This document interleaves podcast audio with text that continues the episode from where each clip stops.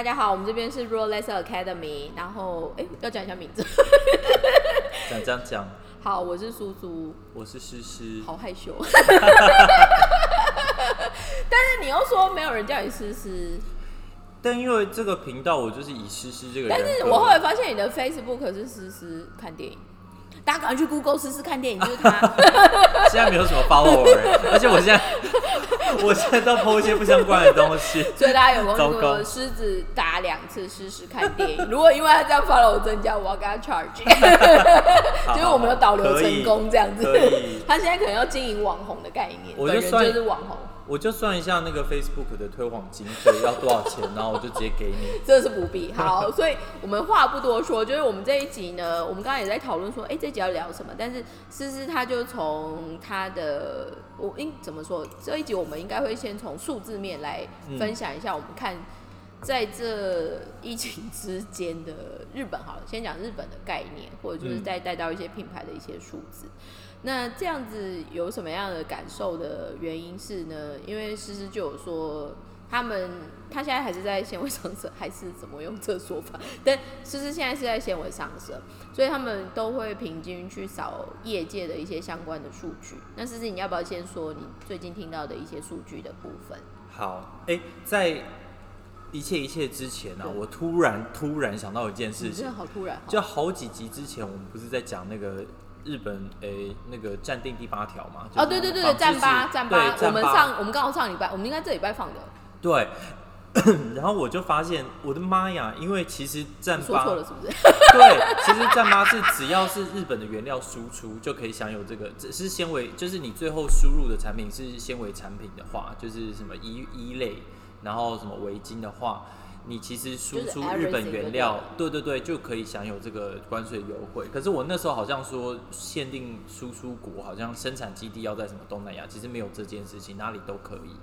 哎，等一下，所以它的逻辑是什么？它只比如说举例来说，如果我是出纱线或出布料，然后我是不管是出到任何一个国家，中国啊、呃越南还是什么这样，但是我如果再从这边海外生产完之后进口回。日本我就有那一个优惠的意思吗？对，就等于你的你是日本的原料海外生产，但是你最后的市场是在日本的话，那你就可以享有关税优惠。我跟你讲，这个条例真的是王八蛋。没有，为什么我会这么说？因为我之前我们之前其实陆陆续续，我们陆陆续续都会在我们的 Facebook 上面分享一些数据化的部分嘛。嗯，那刚好我们上一集在讲募资。就是在讲我们在泽泽上面的东西。那我们这次在募资上面有一个很大的关键字，就是日本制，嗯，百分之百日本制。日本制的话，因为我们是从纱线不是，但是纱线进来织道布、染整、缝制，全部都是日本制的部分，是我们这一次的 project 的一个。切入的方式，嗯，但是这个东西为什么会很有感的原因，是因为其实如果呃日本有一个单位叫做 k z 商九秀经济通商省，它有点像是 mix 我们的经济部，嗯，但是又有一点点工，嗯，就是经济部的整体的话有点像 k z 商九秀，可是它里面又牵扯到很多外贸的部分，哦，那我会对这很有感，是因为 k z 商九秀每一大概一年会有两次。各个业界的观察报这样，嗯，然后我每次都会看它的纤维部门，嗯，那这几年其实他们就一直在探讨日本字越来越少、越来越少这件事情，嗯，那回到我刚刚说，因为他们是经济部，又有点像是工业局的角色都有，所以，嗯，其实日本字这件事情对于他们来说是一个需要去很 protect 的一个东西，就是他需要去保护这个东西。所以以实际数据来说，像我刚刚说的。完全布料缝制的日本制，其实在日本现在市面上，你现在来日本买哦，嗯，百分之百 made in Japan，现在以可以在上优秀的数据来说，只剩下二点二趴，嗯，所以你在日本逛街，一百件里面只有两件，嗯，是日本制的，嗯，所以是非常少。可是再加上刚刚思思分享的像战八条例啊，嗯。他的那样子的做法，某方面一定会打击，会更打击日本缝制，因为说出来，它整个成本差太多。而且，如果你以衣服的前提来说，衣服其实感受上面最有感的应该是布料。嗯，所以后来我才会发现那个数据，如果以你现在讲的这一个背景，再加上我看到的实际的数据来说，日本虽然在日本这个成因只剩下二点二趴，嗯可是他们的布料输出比率还是有三十几趴。嗯所以简单来说，就是日本布都卖去哪里，可能就是像你刚刚说的，包括像 Onward，包括就是像就是瓦卢东这一些品牌，他们其实还是卖很多日本布，可是他们可能送去中国缝制或者是越南缝制再回来，嗯，是这样子。对。那我觉得，我觉得他这个是一个很现实的做法，就是嗯因为其实那个已开发国家的成衣加工，就是会比较高了比，较比较呃加工费会比较高，所以它的整个成衣加工的比例就会被降到很低。所以我觉得，我觉得它这个也是在几十年前就是有看到这个这个趋势，所以就也不是算舍弃吧，但是就是因为比如说你本来就是日本制，你其实就没有关税的问题嘛，因为你都是国内国内原料、国内生产，然后国内贩卖，就不会像你你把原料拿到海外去，你还有一个还有还会还会被重复征收关税的这个问题，所以它同样也是在保护特定的日本产业啦，我们只能这样子讲。我我觉得这个东西有一点点有意思的是啊，就是其实它就会牵扯到纤维商社的存在。嗯因为商社它基本上算是 coordinator，所以比如说你一件衣服 FOB 价是二十块美金好了，嗯你自己去做 allocation，比如说你很聪明，然后你去外面找自己的 supply chain 什么什么，你有可能如果在没有商社的前提之下，你可能用十块买得到好了，嗯。可是当你加了商社，你可能就会变成要付二十块。嗯。所以，就商社他在跟你 charge 的时候，他一定要追求它的毛利率比较高的话，比起用贵的地方生产，他一定会越往便宜的地方去，这是无可厚非，因为做生意的逻辑就一定是这样。那只是这个东西导回到底什么样是一个正确的数据的部分，我们先反过来再问一下思思说，你刚刚在讲的那个，就是我们开录前也在讲说，就是以贵公司实际的嗯业绩的起起伏伏的部分，你说在疫情期间它有什么样的变动呢？它就是哦，因为呃我在，诶、因为我们公司现在针对比较多是在百货盘，嗯，但是百货盘就是现在最惨的一个就叫做百货盘，所以在我呃刚进公司的时候，大概就是七六七个月前，他们那时候在讲，跟前年的前一年就是二零一九年的八月的同期比较之下，大概业绩是呃下不是我们公司的业绩哦，是整个百货盘整个纤维业界，就是大概缩水了三分之一左右，日本。然后呃，但是当时呃，比如说像应该是特别是 GU 是成长逆成长了可能三成这样，呃，然后再过了半年七个月之后的二月，我们再回去看你现在说的是二零二零年的二月吗？呃，我现在说的是二零二一年的二月，我们去看二零二一年的一月的业绩，然后所以嗯比就会跟二零二零年的一月，就嗯去年的、就一年前嘛。一年前再比，呃，但是二零二零的一月还没有受到疫情的影响对，，因为还没有正式对，还不大家还不知道这件事，那个，对。对对，然后又等于那个业绩又更惨了，也因为正好一月的时候，今年一月的时候不是又封了一次城嘛，所以哦，他现在说的是日本的今年的二零二一年的一月，其实就是因为年末前啊，嗯，日本就是也是跟我们一样会吃尾牙啦，波年该。那个一吃之后数字就上去了，所以他们反而是过完年之后，日本也是过一月一，就是他们是过就是新新历年，嗯，所以反正那个之后的确政府就是有公告一个就是 Q 期待，又是第二次的紧急事态，但是我觉得这一次其实 slow 很多啦，没有像第一次那么严格。嗯，没没有像第一次那么严格，跟我觉得大家也已经有点疲乏了。是然后跟现在台日本也有那种阴阴谋论出来嘛，他们就说这个就是流感啊，不知道大家在紧张什么，这种就很多人有这样的想法。小疯子们好，对对对，但是实际上店家还是会大部分就是呃就是去顺应政府的政策，大概还是会在八点左右就就准时关门。这还是对营收的。对，这个对营收还是，而且出门的人就的确是变少了。所以其实总之呢，它那个那个数字又在下滑，跟去年同期比是大概呃只剩下三成到四成左右，所以就等于是三分之二的那个整个纤维业日本纤维业界的整个那个五利亚 K 就是整个营收就这样蒸发了，消失了。对啊，连带的很多品牌就是真的就拜拜，就是因为它就完全没有，特别是这种百货牌，我这边简单的补充说明一下，就是因为在台湾的销售通路上面，嗯类型某方面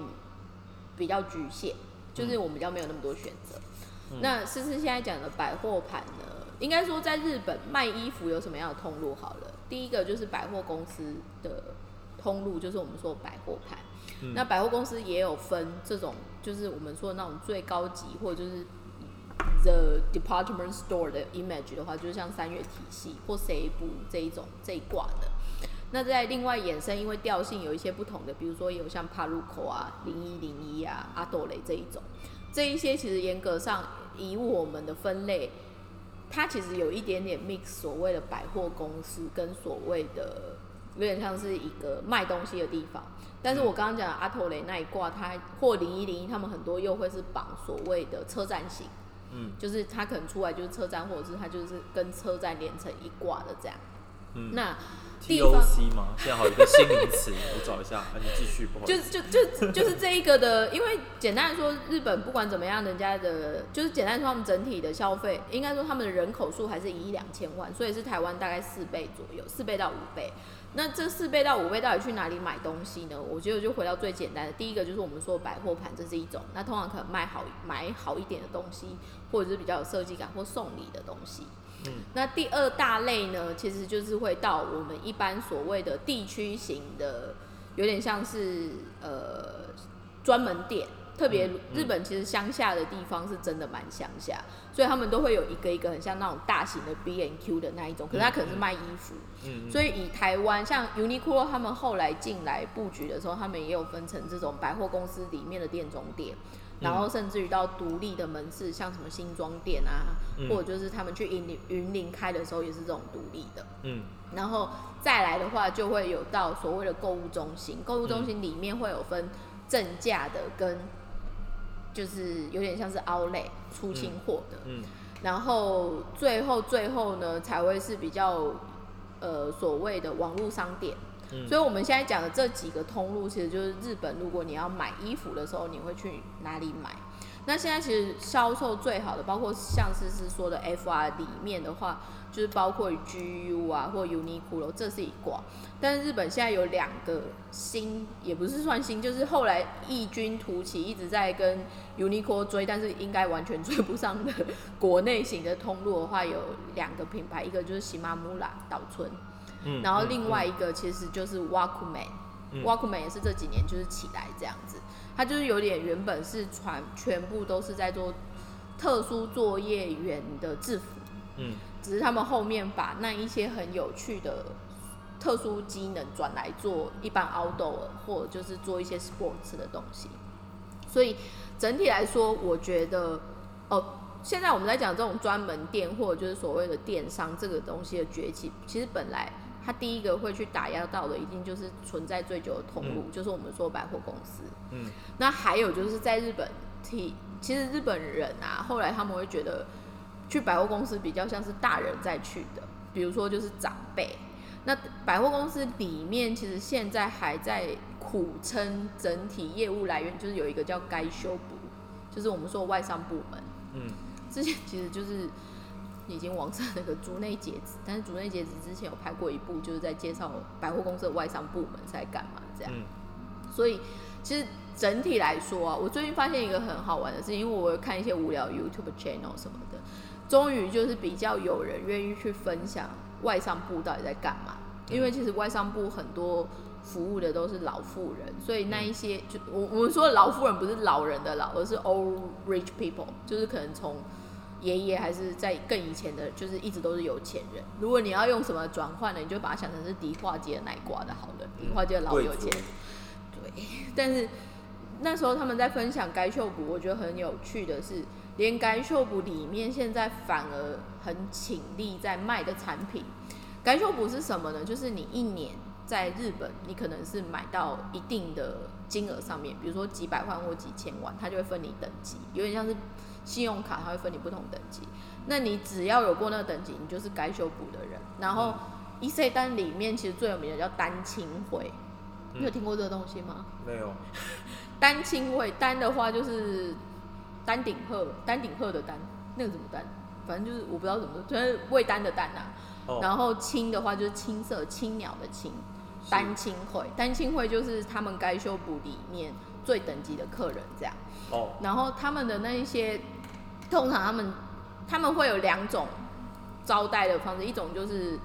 你每次来，我就是专门开一个单亲会俱乐部，在他们伊势丹里面一个神秘的角落，进去前你就是会有你自己的 personal 的 store 的感觉，所以他会去帮你 select 你会喜欢的东西，各个品牌就这样挂，你就会有一个小小你的商店，这是一种。另外一种的话就是那个封馆，就是有点像我们微风之夜，可是他们封的频率很高，他们可能一季或两季就会封一次这样，嗯。然后那一天就是只有 invitation 的才会进去。嗯。但是我现在在讲的一个东西很好玩，是连那样子的该修，他们这样运作成运作的里面，听说他们现在最请力的在卖的牌子，其实都是外资，呃，有点像是我们说的 luxury brand，嗯。所以日日本的品牌又更少了。嗯那刚刚是讲的那一个百货盘里面，其实现在有一个最大的危机的消失是设计师品牌，当然就是会比较弱了，但是有另外一个反而是商务客，嗯包括就是把西装先撇一边，另外的话就是 OL 穿的套装那一种，像 Word 或者是 On Word，他们现在就非常惨。嗯所以整体来说，百货公司的一个消退，我觉得它其实就是卡在一个新的 lifestyle 这件事情，它不一定有 match 到。对新的 lifestyle，而且在包括就是因为呃我。因为我还看到一个数字，他说一个月大概平均会有一百七十万到一百八十万观光客，在二零一九年的二零二零年的时候，还没有疫情的时候，英但是镑的部分，对，但是现在就是几乎没有嘛，你这个数字一个月可能有没有上千人都不知道，所以他就是我那时候看他就是根本不需要不需要列出来这个百分比，但他就说观光客减少了百分之九十九点九九，所以就是这些人造创造的这些营收全部都消失了嘛。所以我觉得，其实在，呃整个疫情之前，包括我们一开始在讲那个战八，其实日本政府跟这个纤维这各各个在弄这些呃纺织的业者，其实他们都很努力想要救日本的纺织业，因为你这个战八条例，其实最主要的目的也是为了让这些日本日本的日本日本原料啊日本布日本的业者，他可以在日本国内跟其他海外的品牌竞争，就是就是你如果，而且如果你是用，比如说你是日本的品牌，但是你用的是中国布，你用的是呃韩国布，那其实 sorry 你就没有这样子的关税优惠，所以你在日本国内贩卖就会比用日本原料的这些品牌来的贵。他花了很大的力气在就是让日本品牌不要消失，可是我觉得一场疫情就让日本的品牌其实辛苦了，辛苦的真的是十几年的这个成就，就是一下就很多就成为泡影了。包括我们很多品牌，就是呃，它就已经变成就是完全没有办法下单了，因为你说大的品牌，它还有可能就是可以呃，就是减少，只是减少下单，但是一些小的品牌，它连二零二零的库存它都卖不完，所以它二零二一就只是在卖二零二零的库存，或者是它可能这个品牌就倒了。所以就是等于等于他跟我们这些呃算是供应商角角色的呃业者就完全没有接触了，你也不知道他会不会有明天的这种感觉。所以我觉得他们辛苦了这几年的成果，就是在一场疫情之后，就其实是老实说就是成为泡影嘛。你说对啊，我觉得这个是一个很很血淋淋的现实。其实其实我觉得现在虽然这样说有点太 harsh，但是我一直觉得这几年的大概近五大概是近五年吧，刚好数位时代一个蓬勃。那其实从去年因为疫情的关系，大家就是有一点被呃移开注意力，但是其实去年有一个很重要的技术就是五 G，嗯就是五 G。那速网络速度的加快跟稳定这件事情，它其实就是大幅的改变了大家的生活形态。嗯。所以所谓的在家工作，嗯。或者就是你不用去公司这件事嗯情，嗯或者就是因为疫情，所以其实你的一些生活价值观都会改变。嗯。所以在这一波之前，其实我觉得日本已经陆陆续续有一些 sign 了，只是他们一直某方面还是比比较 positive，就是嗯。我我我的意思是说，指品牌或组公司组织，他们会觉得哎、诶应该会有变，但是可能没变那么快。所以现在包括我们现在在讲的，现在事实里面讲可能会有设计师品牌，或者是我们一般称日本的所谓的服装集团，就是 apparel。嗯，那这一些的话，就是有点被强迫开启了重置键，不然他们一直以来就觉得啊没关系啦，再慢慢来这样子。嗯那这一波其实会很 real 的，会打击到另外一个东西。其实百货公司自己本身也在反省，嗯或者是说他们也要反省，嗯，因为再聪明一点的做法，已经开始在做所谓的空间的一个出租，就是你怎么样用你有的这个空间，可是你去把它做很多很有趣的事情。这个东西我觉得其实最好的例子是，呃，北京星光三月，北京、现在应该叫北京三月，它叫 SKP 啦。新天地是不是？对对，叫 SKP，它现在改名叫 SKP。最早最早的确是星光的吴家把这个百货公司带进去北京，可是反正听说被踢掉了股份。嗯、对被踢掉了。对嗯那现在其实取而代之的，除了原本北京的那个人之外，他另外一个其实他找了韩国的，嗯我忘记是 LG 还是哪里，但简单来说，他们在前年做了一个很大的翻修，又开了一个新馆。那 SKP 其实它现在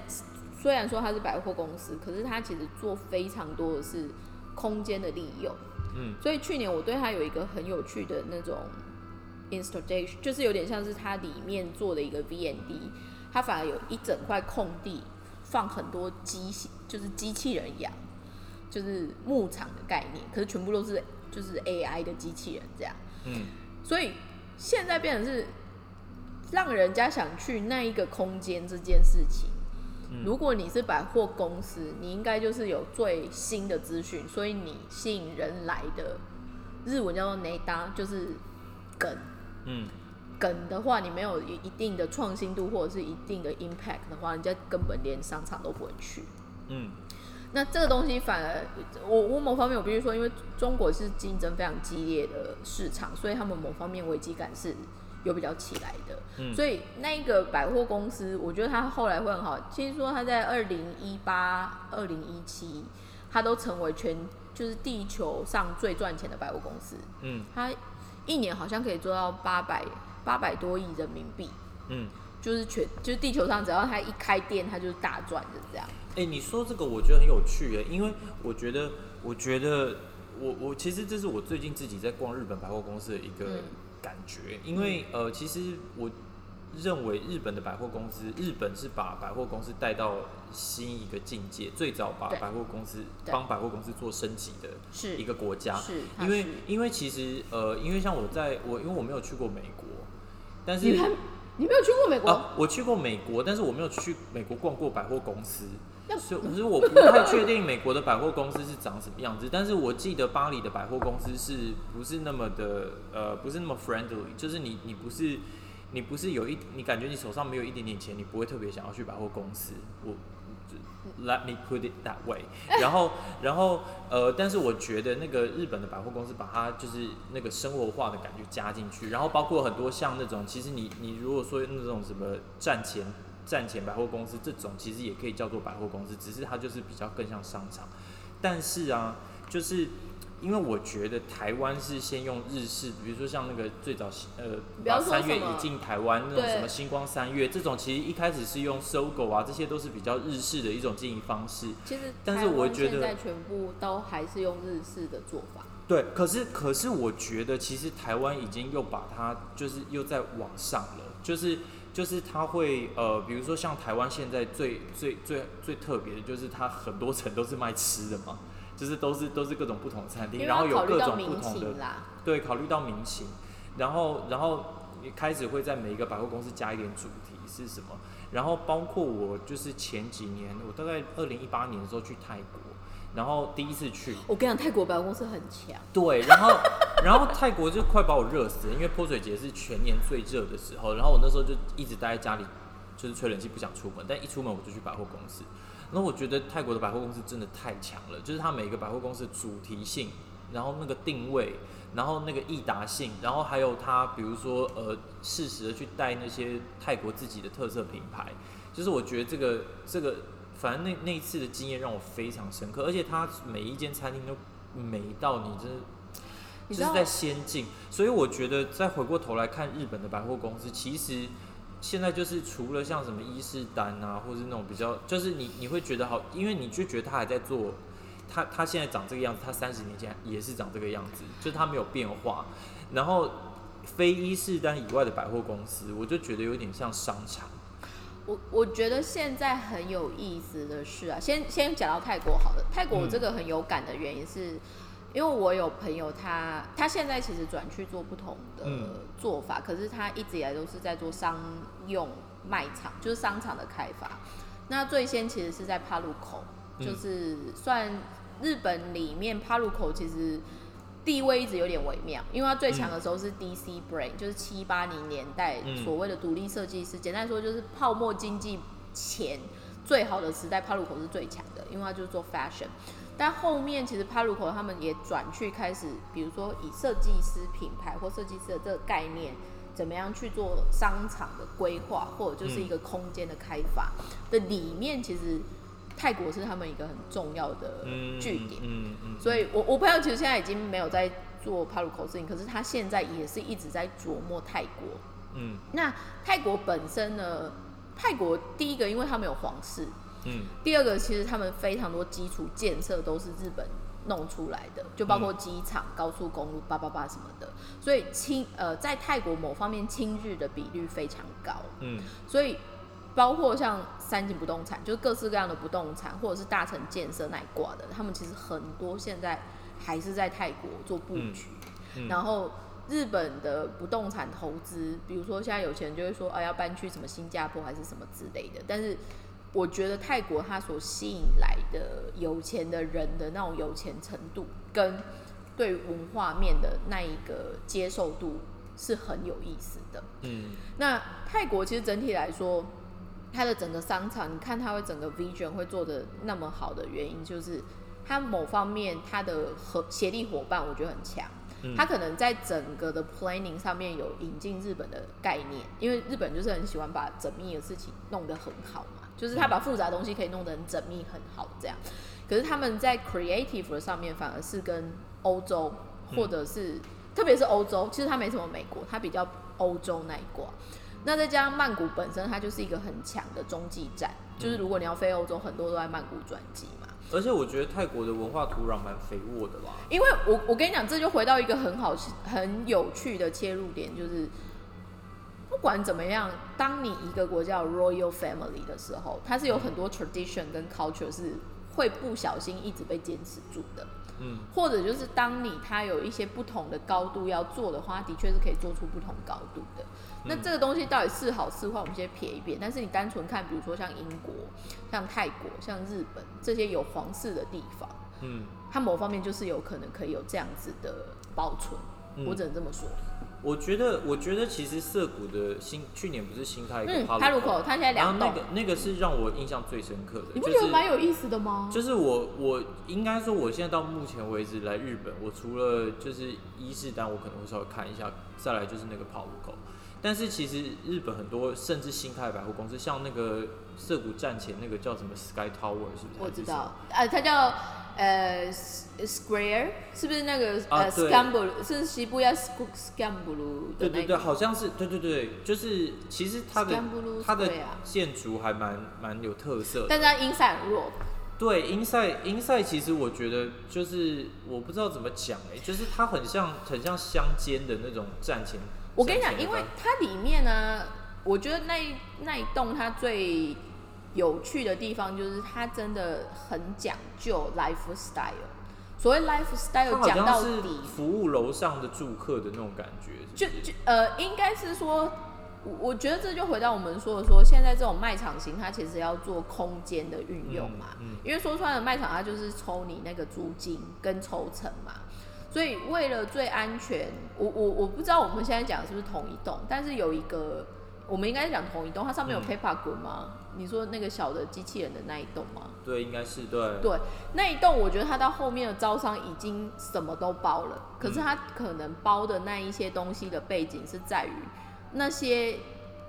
业种比起一般的设计师品牌或者就是卖东西的品牌，它的租金是会相对稳定的，因为它最上面甚至有 JTB，就是我们说的日本旅行社的嗯。豪华版，嗯，然后甚至有生生前契约跟寿险，对，就是我觉得他就真的很 lifestyle，啊觉得很乱，而且我记得还好像还有牙科哦。不过这个是另外一个比较有趣的啦，因为我发现那个日本百货公司里面会放一些这种你可以看病的，就会有一些医院，我觉得还蛮好笑。没有，因为我觉得他们的想法，就举例来说，我以前因为我最早的公司是是单分，单分旁边就是有电通的那个那个细流的大楼，虽然他们可能考虑要卖掉，可是它那里面就有放剧场，就是你可以看歌舞剧，然后也会有我们说的这种牙科有的没有的，然后也会有吃饭的，嗯所以我我觉得啦，日本现在很多他们在做的时候，他们有一点点在做社区营造的概念。嗯所以生活机能啊，有的没有的在这边。可是这个东西跟我们原本定位的卖场，或者就是你刚刚说的百货公司，如果大家之后有机会，对这样讲很贱，但是我的意思是说，大家如果之后有机会再来看日本现在的一些区域，它所打的方向跟卖点，其实我觉得又跟以前又不太一样。对，但是但是我刚我刚刚讲的就是，我觉得日本的那个百货公司的进化速度其实没有跟上，而且来像不及啊。对，而且像那个像那个我我们刚刚在讲的那一栋，其实我觉得他要他要做他要打这种呃 lifestyle 是没有关系，可是它里面的那个首先包的东西跨度太大，然后再来地点不对啊，你怎么会在涩谷站前去做这件事情？就是我也是一个很大的问号。但是而且因为因为我觉得比较可惜是，它明明是在呃，因为涩谷线要在一个很大规模的开发嘛那一嘛，栋应该是东极不动产。哦，东极不动产最强的是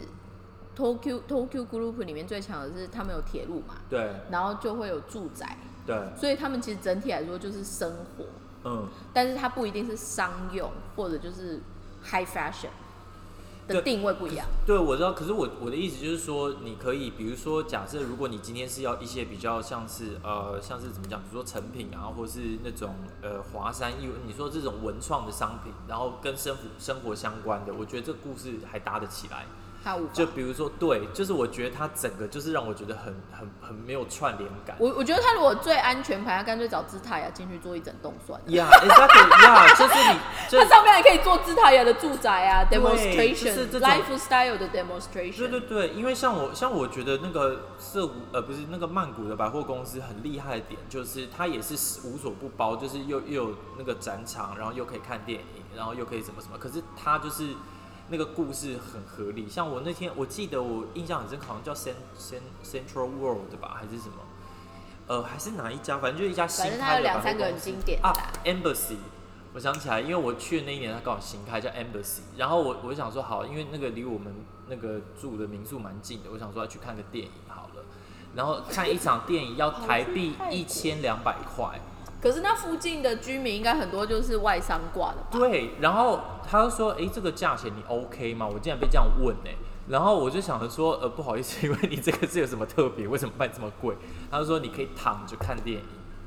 包准你真真在家的感觉一模一样，而且有一个那个类似 full set 还是什么的，就是一个，我想说就是你知道那种奢华的感觉，可是我跟你讲，这个其实就是每次呢，我只要跟思思，因为我们 private 就会讨论很多我们想做一些事情嘛。然后我每次只要讲 luxury 或者就是讲比较 upper 的那种 experience 的时候，思思 always 都会觉得我猪门猪呃什么猪门酒肉臭，哎、我没有用过这个，他一副就是说，哎、这很小众哎、我说，可是没有，我现在要讲的一个概念就是说，你不一定每天可以过那样子的生活，可是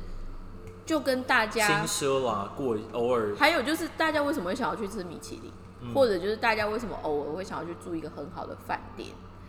或举例来说，台台湾人一直以来，现在是很少很多，可是台湾人就是会宁愿，比如说那个人平常完全不 care 穿着，嗯可是他就会愿意结婚照、婚纱照拍的很厉害，特别飞去韩国干嘛？因为你会有那一个 special moment 去做那样子的 experience，、让你觉得好像开心。嗯嗯嗯所以我觉得这就回到最初说的，虽然我们一开始是先说讲数据什么，可是我觉得，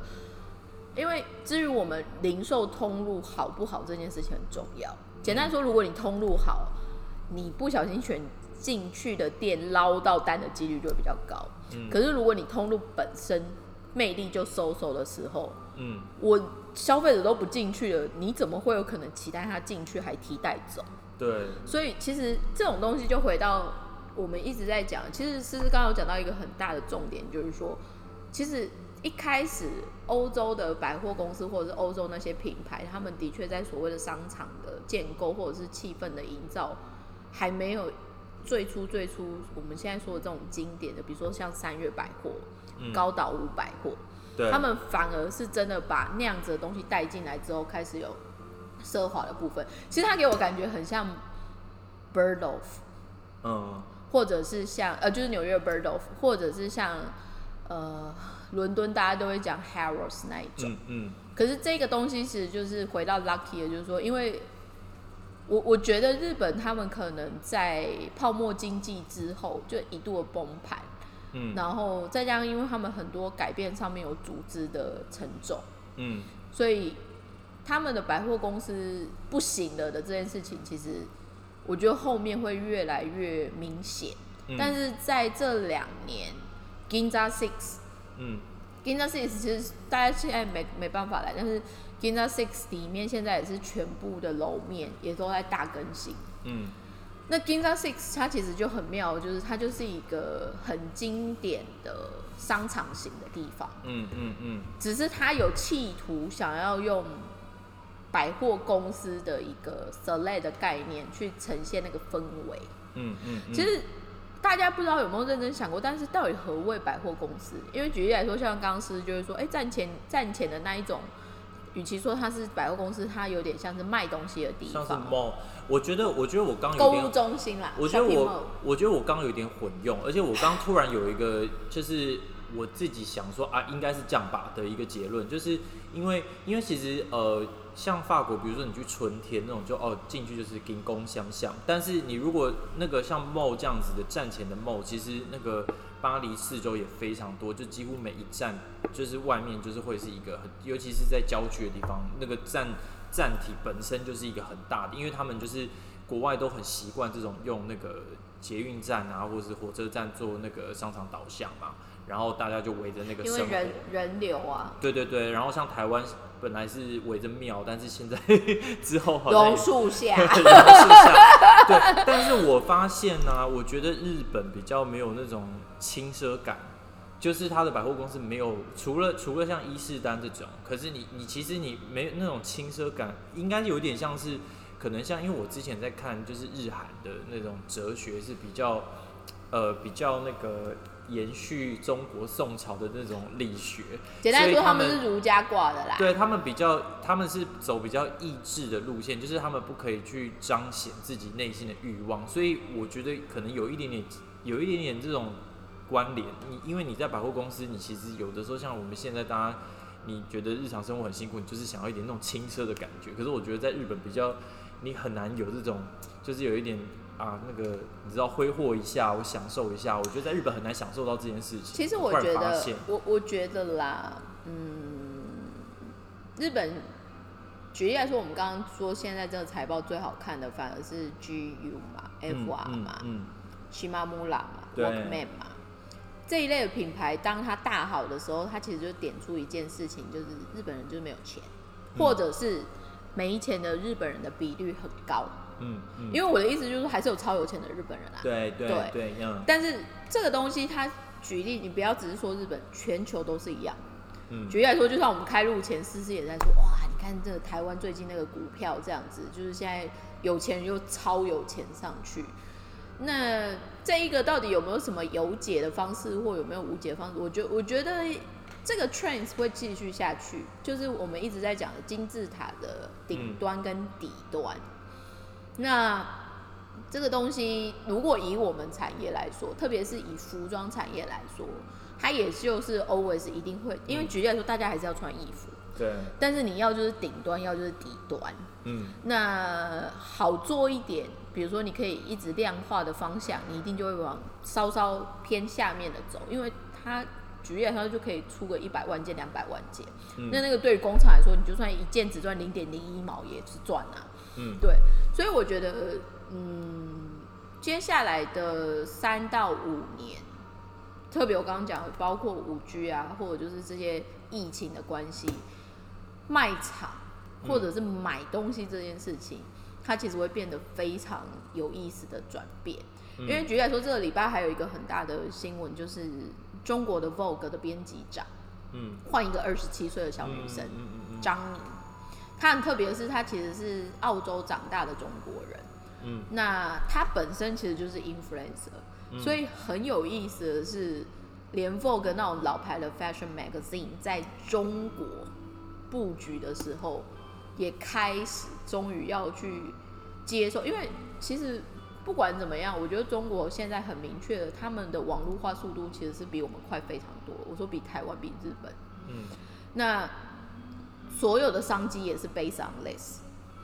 所以网购这件事情不可打。再来就是直播主带货也不会打。嗯嗯那在这种 unreal 的 sales channel，你这种 real 的百货公司或者是商场，你还有什么魅力？对啊，而且而且我我我觉得啊，就是在日本真的最强的，其实就是那些廉价的牌子，就是廉价的任何东西，什么大创啊，然后什么 Three Coins 这种，因为因为他们会给你期待值以上的感受，对对对，就这是一百块，为什么可以做到这样子？呀呀然后我觉得日本非常擅长于制造这种噱头，可是我觉得在在呃回回到纺织产业的时候，我其实觉得这些快时尚品牌，日本的快时尚品牌，比起像呃性价比很 H 高啊。M 或是 Zara，、嗯。其实它的永续性是是有比较的，是已经有改善了。对啊，所以，所以其实我我我那个时候我就在想，Walkman 它其实也算是我，是。它是我们就是呃，因为我现在是做运动盘，我跟你讲，我们我们下一集可以讲 Walkman，因为我一直觉得他们很好玩，他们很厉害，而且他们现在打到包括像 Snow Peak 或者是 nose Face、嗯日本的日本的。对。很紧张，对，这他们太厉害了。下一集，但是 Stay tuned。但是因为我跟你讲，他其实就是我他的 business 的 model，我觉得他就是一个转念。嗯，转什么念呢？下一集再说。我只是这个，因为我们这一集其实时间上也差不多对，就是还要补充数字上面的吗？我我没有了，我只希望就是因为我我怕我不希望知道，大家要 stay，我不知道我们还可以就是一起主持这个频道过多久，因为纤维不是因为纺织产业再这样下去，我就要 我就要换金融业了，我没有要再做纺织产业了。没关系，那时候思思就会以我们暴发户消费者来那个，你知道他今天我们我们等下要 po 他的那个照片，他今天弄一个好奇怪的，那个如果我阿 阿违和。他那个如果我妈妈或者是我阿公阿妈看到说，嘿，不是高啊得用，嘿，马上就出你现，把牛蛙长狗掉 但是他那个很时髦啦，所以我跟你讲，这个东西呢，我们就继续讨论下去，然后 还是要再说，希望纺织业可以振作，可以 大家还是不要流泪。但是希望我们大家还是要就是 being positive，然后再听我们的频道的时候，会觉得哎、还是有一些小小的幸福感受。这一集好不幸福哦。这一集呢，有有回到我们一直在说，我们真的是顾问公司，所以资讯量还有一些切入的观点，应该会比较好玩一点。谢谢大家收听，拜拜